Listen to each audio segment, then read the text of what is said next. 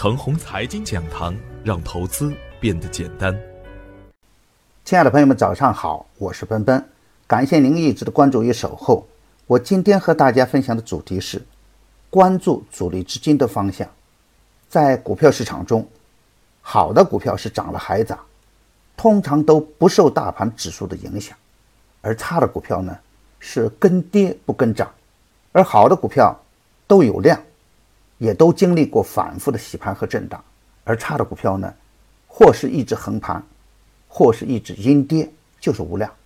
昨天的早盘，我给出的操作要点是：重点关注国企混改概念，特别是上海国改概念股，可以高看一眼。在大盘的方向上，要密切的关注证券和创业板指数的变化，他们强势就可以积极一点，他们弱势的时候呢，就可以收敛一点。次新股啊，要防止短线跳水造成的踩踏事件。那么消息平静以后呢，底部的强势的次新股板块个股也会出现较好的建仓点。次新股如果能够叠加高送转，通常可以在回调的时候高看一眼。我们管不住大盘的涨跌，但我们可以完全掌握仓位的增减，用仓位的增减来平抑震荡带来的机会和风险。大盘还是震荡。震荡的方向还是大概率向上，千万莫追高，追高有风险。而昨天盘面的真实表现是，上海国改概念的华兴股份涨停板，证券和创业板也是率先反弹，表现得相当积极，基本上没有受到周二跳水事件的影响。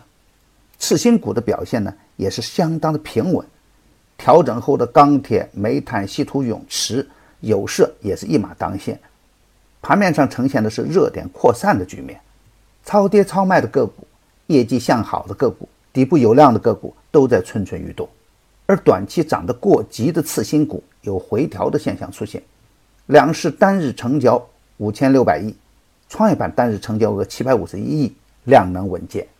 主板在高位以震荡整固为主，创业板的指数呢依然要领先于大盘。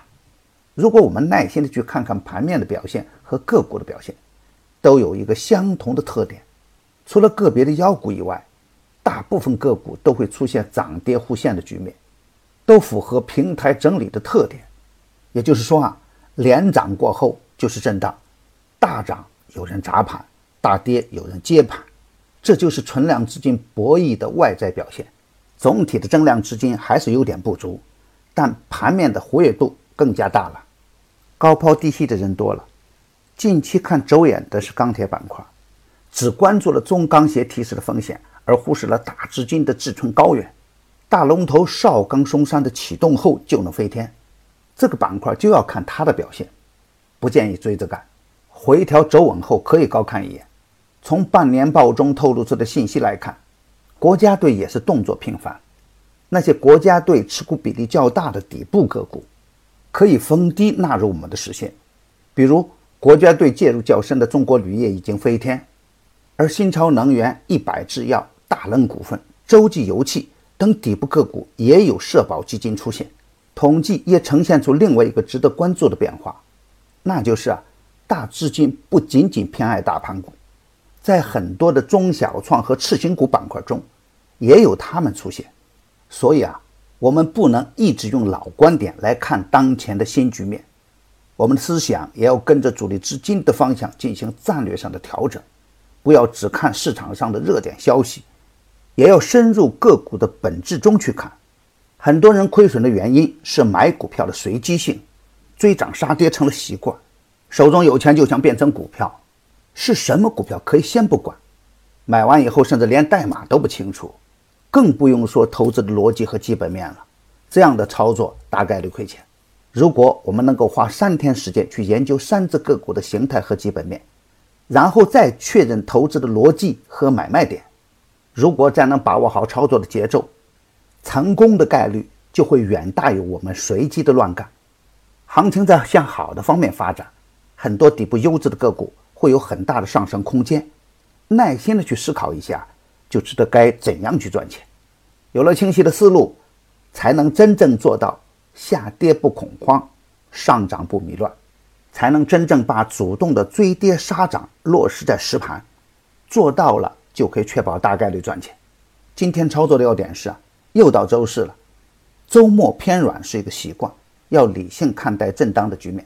大方向是次新股、证券、新区概念、国产软件、租售同权概念近期表现抢眼，几只龙头股已经飞天，可以等待回调的机会。这样的概念啊，可以在房地产板块中间去寻找底部的优质个股，他们未来有可能演变成租售同权。国家破解房地产的大方针就是租售同权，这样的大政策通常都能够催生大妖股出现，可以逢低布局，不能追着干，回调走稳以后会更加的安全。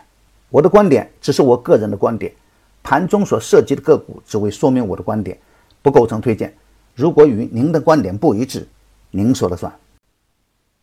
买牛产成长秘籍的课程，有精选的群服务赠送。那里有一线的操盘手实时在线答疑，还有精选的股票提供参考。别忘记加小组的 QQ 二七五四七六五九八，他会邀请您加入橙红财经飓风工作室直播间。亲爱的朋友们，您的点赞、转发与打赏，都是我每天努力的动力源泉。也愿我的努力能为您提供可靠的信息资源。明天我还会在橙红财经讲堂与您继续分享。财富盛宴。